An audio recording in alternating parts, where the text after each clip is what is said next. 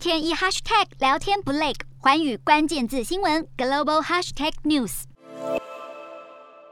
物价飙涨，美国三月消费者物价指数年增率为百分之八点五，破四十年新高。特斯拉执行长马斯克二十一号表示，通膨问题比官方数据显示的更糟。本季原物料成本增加，锂价将限制电动车成长，呼吁扩大开采锂矿。全球最大食品制造商雀巢表示，今年第一季产品价格已经调升百分之五点二。雀巢执行长施耐德指出，由于生产成本不断飙升，预计今年还会再涨价。为了应对通膨，美国联准会主席鲍尔表示，下个月三到四号将讨论升息两码。鲍尔指出，鉴于美国通胀目前大约是美联储百分之二目标的三倍，在五月会议上加息百分之零点五将是选项之一。这表示今年联邦资金利率区间将在年底前达到百分之二点二五到百分之二点五，比目前高出百分之二。欧元区方面，最快在七月升息。欧洲央行官员中，包含副总裁戴金多斯、